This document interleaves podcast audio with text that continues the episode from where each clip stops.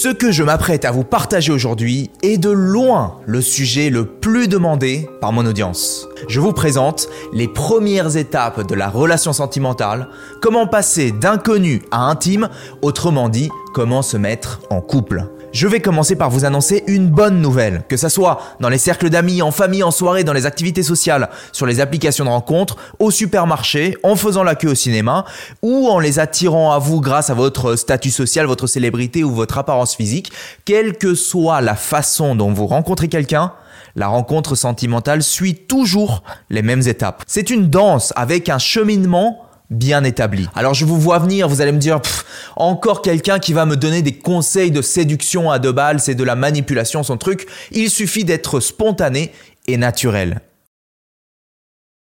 Ok, ok, je vous invite à prendre un peu de recul pendant deux secondes. Vous savez, si tout va bien et que vous savez créer des relations sentimentales épanouissantes dans votre vie, continuez de rester naturel. Mais à une personne qui ne sait pas comment faire, lui dire sois naturel ne suffit pas. Prenez une personne qui ne sait pas nager et ce que vous lui diriez, il suffit de rester naturel, tu vas voir, tu vas finir par y arriver. C'est juste une question d'état d'esprit. Celui qui sait nager oublie qu'un jour, lui non plus, il ne savait pas nager.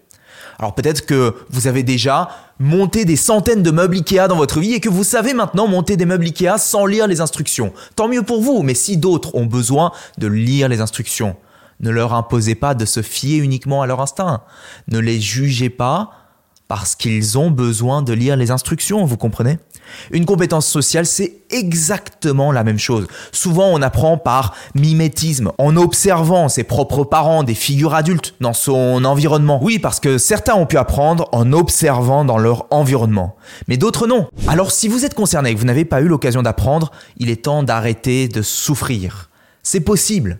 Si vous voulez réussir vos rencontres sentimentales, vous avez intérêt à connaître le processus de la rencontre sentimentale. Pour cela, je vous invite à suivre les aventures de Louise et de Loïc. Jusqu'à aujourd'hui, Louise a vécu de mauvaises expériences avec les hommes. Et elle se demande pourquoi elle continue d'attirer toujours à elle les mauvais. Loïc, lui, a toujours eu peur de parler aux femmes. Par chance, il a connu quelques histoires, mais ça n'a jamais vraiment abouti. Il n'a jamais eu le sentiment d'avoir le contrôle sur sa vie sentimentale. Il désire enfin avoir une vie sentimentale réussie, comme les autres jeunes hommes de son âge. Tout le monde mérite ça, non? Alors, premier round. Louise a été motivée par ses amis à venir en soirée. Elle a fait des efforts pour venir, mais au fond, elle est venue à reculons parce qu'au fond d'elle, elle ne se trouve pas attirante. En plus, à chaque fois qu'elle a essayé de s'ouvrir aux hommes, ils ont tous essayé de profiter d'elle. Secrètement, elle sait qu'elle n'arrivera pas à avoir de belles relations avec les hommes. Résultat, elle se met dans un coin inconsciemment et elle envoie des signaux de fermeture. Finalement, un homme vient lui parler, mais lui envoie une énergie bizarre. En plus, il ne la regarde même pas dans les yeux. Ce n'est pas le genre d'homme qu'elle veut. Louise n'attire pas à elle les bons types d'hommes. Alors assez rapidement, elle trouve un prétexte pour sortir de la conversation avec cet homme. Elle remarque que les bons types d'hommes préfèrent fréquenter des femmes plus rayonnantes. Alors elle se dit, mais c'est quoi mon problème? Est-ce que je suis trop exigeante? Est-ce que j'aurais dû continuer avec cet homme qui ne me plaisait pas? De son côté, Loïc est de sortie avec des amis. Il aimerait tellement parler à cette femme, mais il a peur de se prendre un râteau. Secrètement, il sait que de toute façon, il est voué à se prendre un râteau parce que il ne sera jamais assez intéressant. D'ailleurs, il ne l'a jamais été. Et de toute façon, il ne saurait pas quoi lui dire. Donc, il n'ose pas y aller.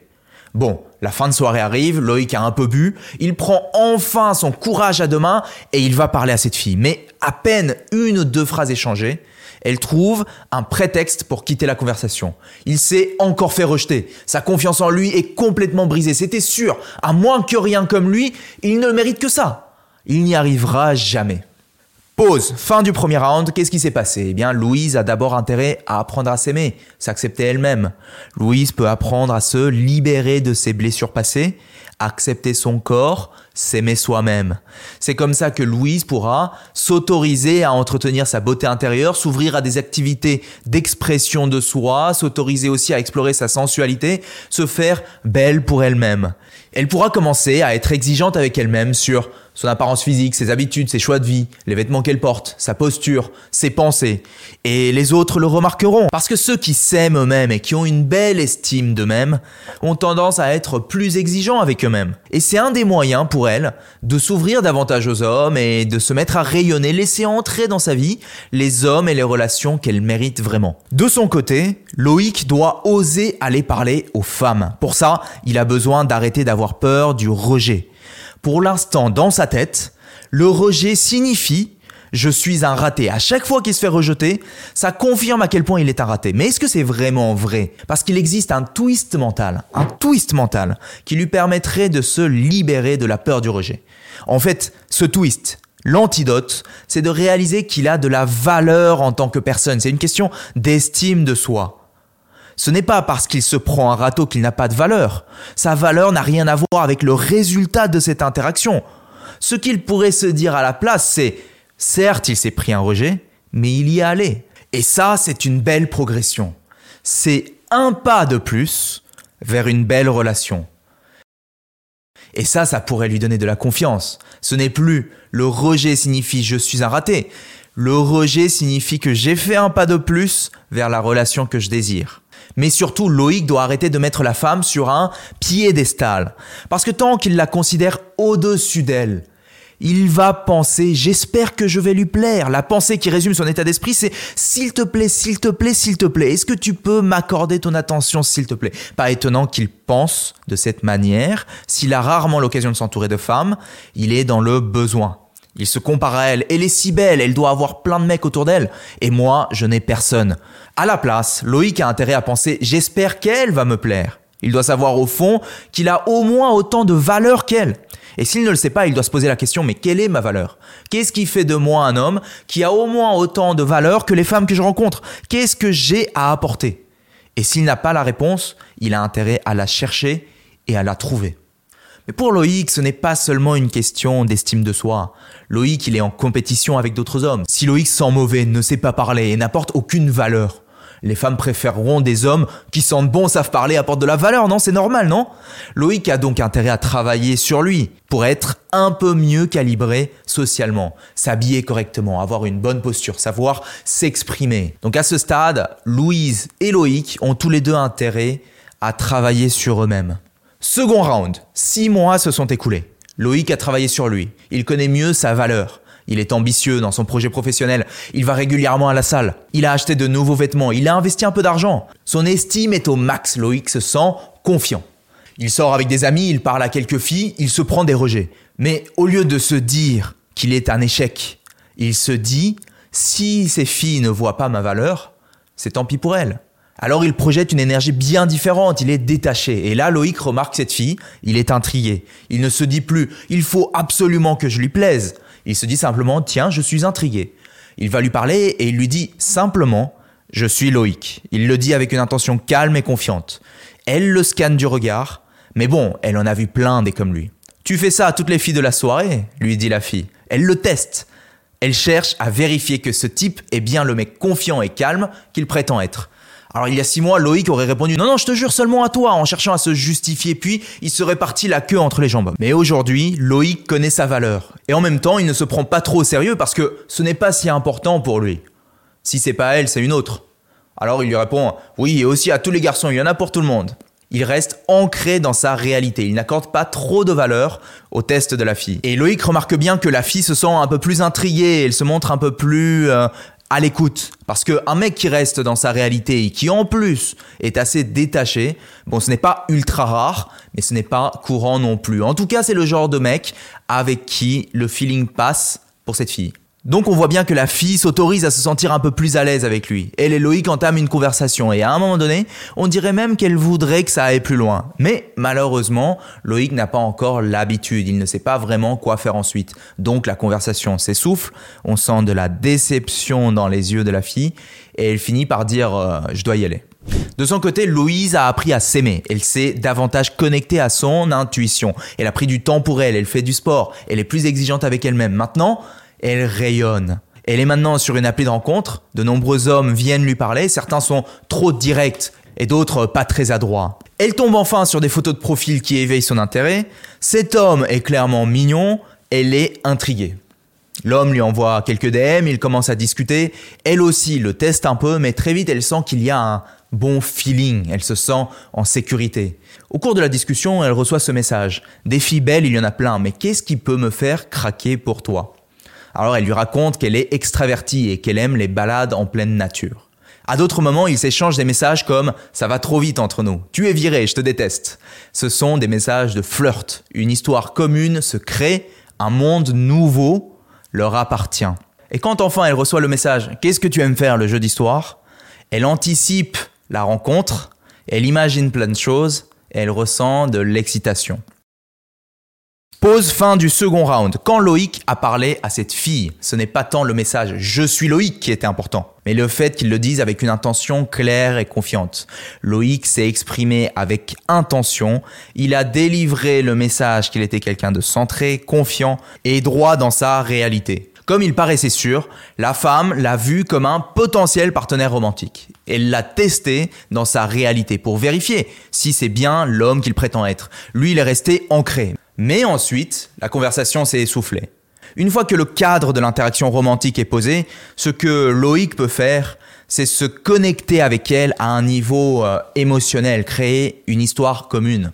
Et c'est ce qu'a vécu Louise avec cet homme sur l'appli de rencontre. D'abord, cet homme lui a demandé pourquoi elle pourrait être la femme idéale pour lui. En faisant ça, il a posé le cadre de l'interaction qui est clairement une interaction romantique. Il l'a invité dans sa réalité d'homme célibataire charmant, cherchant la bonne personne pour jouer le rôle de sa partenaire, tout aussi charmante. Et peut-être que Louise pourrait jouer ce rôle. Dans cette réalité bien précise, dans ce cadre, une histoire se développe un narratif et surtout une connexion émotionnelle. L'homme a utilisé le flirt, c'est-à-dire une affirmation qui porte sur la relation entre elle et lui. Par exemple, je refuse que tu me diriges comme ça, on ne se connaît pas encore à ces clins d'œil. La charge émotionnelle monte et Louise s'est mise à anticiper de plus en plus le premier rendez-vous. Phase 3. Loïc a continué de sortir et rencontrer d'autres personnes. Et en plus, il s'est inscrit à des cours de théâtre, il est devenu champion de boxe il a été promu dans son entreprise. Il n'a pas chômé. Loïc a retenu la leçon. Il est maintenant aguerri dans les conversations. Démarrer des conversations avec des inconnus, ce n'est plus du tout une difficulté pour lui. Il fait ça tous les jours. Avec la plupart des femmes, ça ne va pas plus loin, mais c'est le principe. Il est à l'aise avec ça. Il reste euh, ancré dans sa réalité et certaines, parfois, sont intriguées par ça. Il n'essaye plus de séduire les femmes, d'aller vers les femmes. Non, elles viennent naturellement à lui. Il est devenu attirant. Loïc maîtrise le flirt. Hein, et je rappelle ce qu'est le flirt, c'est parler de la relation naissante entre l'homme et la femme. Et donc, il y a une dynamique de jeu qui se crée.